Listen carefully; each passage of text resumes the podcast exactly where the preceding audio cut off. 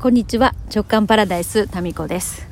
えー、今日はですね公園に来ております。風がちょっとあるので喋ってる時にボワボワと風の音が入るかもしれませんが、えー、私なぜ公園にいますかと言いますと 今日午前中ですねクラブ JK、まあ、私が主催しているコミュニティに私のお友達をですねもう長年のお付き合いがあるお友達を呼びましてでちょっとお話をしていただいたんですね。でその内容が彼女は理学療法士でもありインテリアデザイナーでもあり、まあ、会社の社長さんでもあるんですがあの椅子？椅子のことをずっとですねもうやってるわけですよ。具体的には、えー、高齢者向けの椅子の販売とか、えー、病院とインテリアをか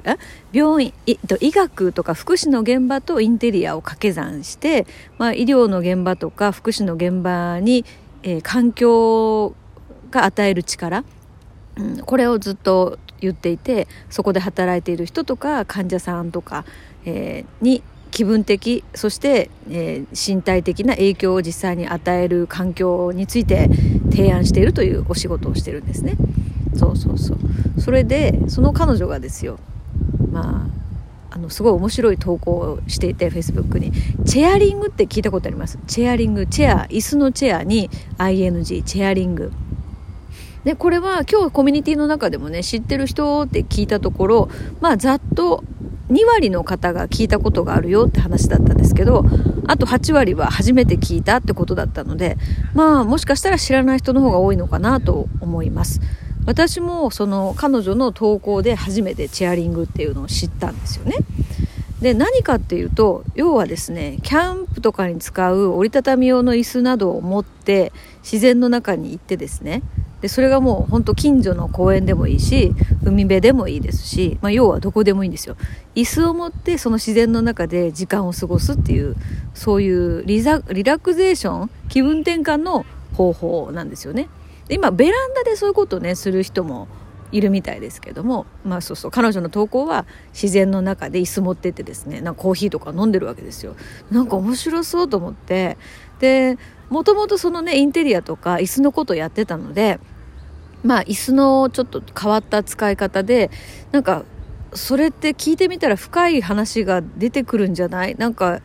椅子と人生って面白そう。もう10 5年ぐらいかなお友達整理収納アドバイザーの同じ2級認定講師をですね一緒に東京で受けた仲間なので、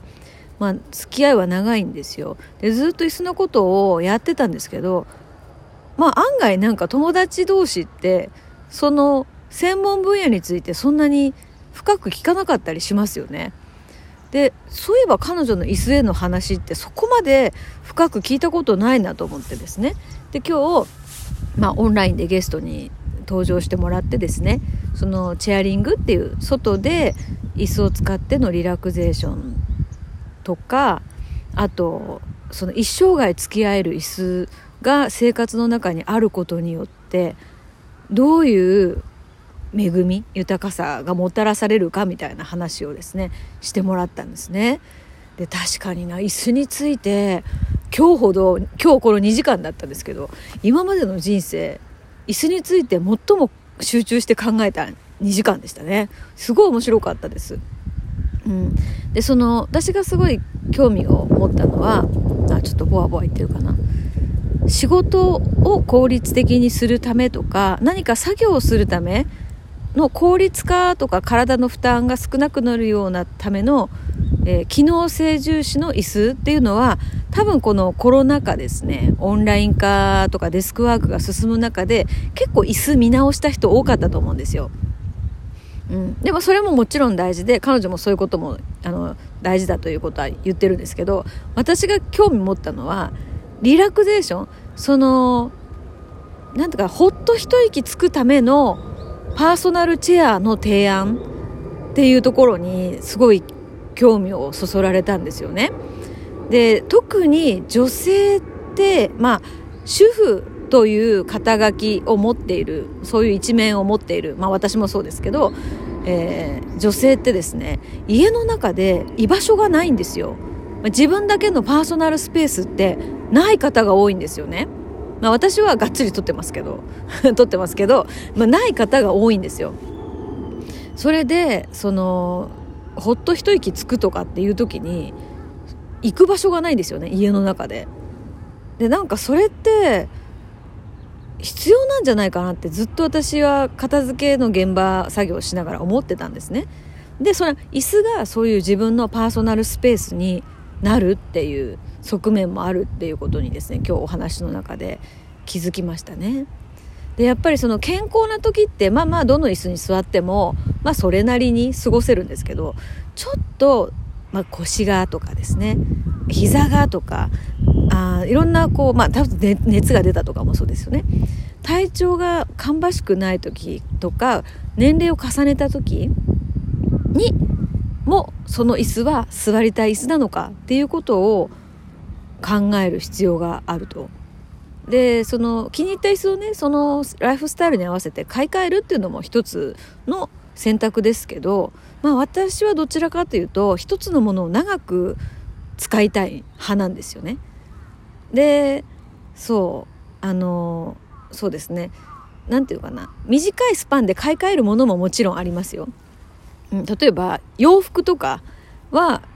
まあそのワンシーズン着倒したらもう次のシーズンは着ないものとかもあるんですよ。使い捨て感覚。でも例えばアクセサリーとか絵とかあと照明この間買ったランプとかね。なんかそういうのってずっとまあできれば壊どちらかが壊れるまで、えー、付き合いたいなと思ってそばに置くんですよね。で椅子っていうのはそのなんかあんまり考えたことがなかったんですよ。で今日の彼女、まあ、池田百合子さんっていうんですけどね熊本の方で、うん、池田さんの話によると椅子っていうのももう一生涯の付き合いででそういう椅子を買うことによって生活の中ですごく豊かさっていうのが、え、感じられると。で椅子に座ったらさなんかちょっと美味しいコーヒー入れようかなとかうーんなんかそういう気分になるじゃないですか。でその同じ動作同じ時を過ごすにしてもその自分にフィットするですねお気に入りの椅子に座ってその行為をすることによって、まあ、例えばリラックスだったり映画を見るとか、まあ、仕事もそうかもしれないですねすることによってそのやっていることのクオリティとか幸福度とか快適さが上がるっていう話をしてたんですよ。なるほどなーって考えたことあります？椅子についてそこまで。でまあ日本ってもともとね椅子文化じゃなくて畳じゃないですか。だからあんまりこう椅子についてのそのうん椅子教育というかですね。そういうのあんまりないですよね。ヨーロッパとかだとやっぱりその椅子文化ってですからやっぱ椅子についてのいろんなあのいろんなこう何て言うかな視点とかそれが大事だよっていう文化みたいのがあるみたいなんですけどね。まあですからそうそうなんか見た目おしゃれな椅子とかもあるじゃないですか。有名なね。で、うんと、ブランドの椅子なのかな。デザイナーの椅子ですね。誰もが知るような、まあ、あれがまあ見た目はいいんだけどじゃあその椅子に何か自分が年を重ねた時に座りたいかどうか。っていうか座れるかどうかですよねとかいう話もあったりしてで私その池田さんが取り扱ってるですね椅子がすごい素敵なんですよ。そのもともとは高齢者向けとかその体の不自由な人向けにデザインされてる椅子なんですよね。ですからまあ若い人が座ってももちろん快適なんですよ。で見た目がダサいわけじゃなくて見た目もシンプルでですねすごくこう何て言うかなシンプルだけどちょっとや優しいというかまあそういうデザインの椅子で、まあ、今週のあの「週刊の空地」ででもですねちょっとあの椅子の写真をですね載せますね。うん。いや椅子。私はその椅子をですね買おうかなと思ってるんですよ。ただ今家がですねめっちゃ狭いのでその椅子を置く場所がもうマジでないんですよねですからまあ来年春引っ越したいなと思ってるのでその辺りにですね、うん、買おうかなと。で、椅子のカバーもさ、いろんな色があって、もう洗えるのはもちろん、そのデザインをね、変えたりできるんですよ。そのカバーを変えたらね。ということで、まあ椅子、うん、でまた彼女がね池田さんが言ってたのがなんかね体がその動かなくなったりとかそういう調子悪くなってからじゃあ気に入った椅子を探そうってなるのってなかなかね現実的に難しいみたいなんですよね。ですからまあ今のうちから若いうちから自分の体と心をいたわる家具、まあ、特に椅子ですよね。それをあの探すアンテナ。を持っておくっていうのはすごく大事なことだなと思ってね。でもやっぱりいろこういろんなこう専門分野の友達がいるってことは本当豊かだなって思いますね、まあ、私もその池田さんすごい綺麗な方でですね。そうなんか整理収納アドバイザーの中でもこう綺麗すぎて目立つんですよ。品がいい感じでね。で綺麗すぎて近寄りがたいってなんかあるじゃないですか。なんか親しみやすい美人じゃなくてなんか近寄りがたい美人なんですけどまあでも一緒に飲んだりとかするとですね結構ね毒吐いたりするんですよ。そこが私は大好きで。で彼女のそのオフィスにもですね私の片付けの講座で呼んでいただいたりね、まあ、片付けのお互い講師なのにそう呼んでいただくっていう、まあ、その懐の広さっていうかねその面白いもの好きの彼女はもうすごい大好きで、まあ、いろんな話をね、えー、する仲間ですけど、まあ、今日の椅子の話っていうのは今までいろんなねお話をしましたけど、まあ、彼女の専門分野、